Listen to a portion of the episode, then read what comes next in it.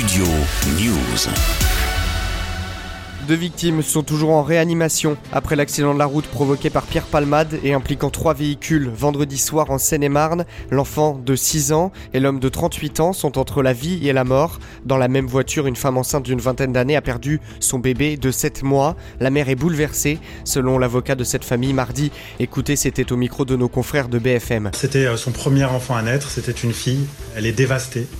Elle est parfaitement effondrée par euh, ce qui vient de lui arriver. C'était une euh, famille qui vivait euh, dans un cocon d'amour avec un mari, une femme et sept enfants à naître sur lequel ils avaient projeté évidemment beaucoup d'espoir, énormément d'amour et donc c'est euh, le fruit de cet amour qui a disparu aujourd'hui. L'humoriste a honte et s'est excusé mardi par l'intermédiaire de sa sœur dans un communiqué, avant d'ajouter qu'il assumera toutes les conséquences de ses actes. Mais la famille des victimes est insensible aux excuses de Pierre Palmade, selon l'avocat. Ils espèrent que sa notoriété n'aura pas d'impact sur le déroulé de l'enquête.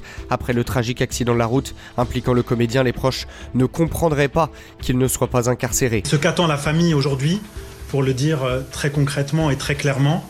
Elle attend évidemment que M. Palmade soit placé en garde à vue le plus rapidement possible.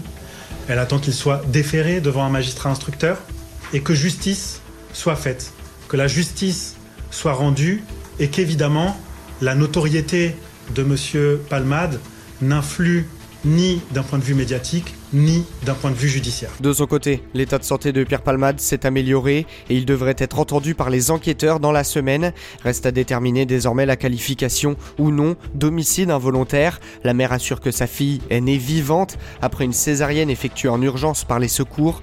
Des expertises doivent être menées pour savoir si l'enfant a réellement vécu. L'enquête se poursuit et les deux personnes présentes dans le véhicule de l'humoriste vendredi soir sont toujours activement recherchées. Mardi, un homme qui a affirmait être l'un des passagers a finalement avoué avoir menti. Placé en garde à vue, alcoolisé, il a semble-t-il profité de la situation pour tenter de tromper les enquêteurs. Les autorités appellent les deux fugitifs à se rendre au plus vite. Studio News.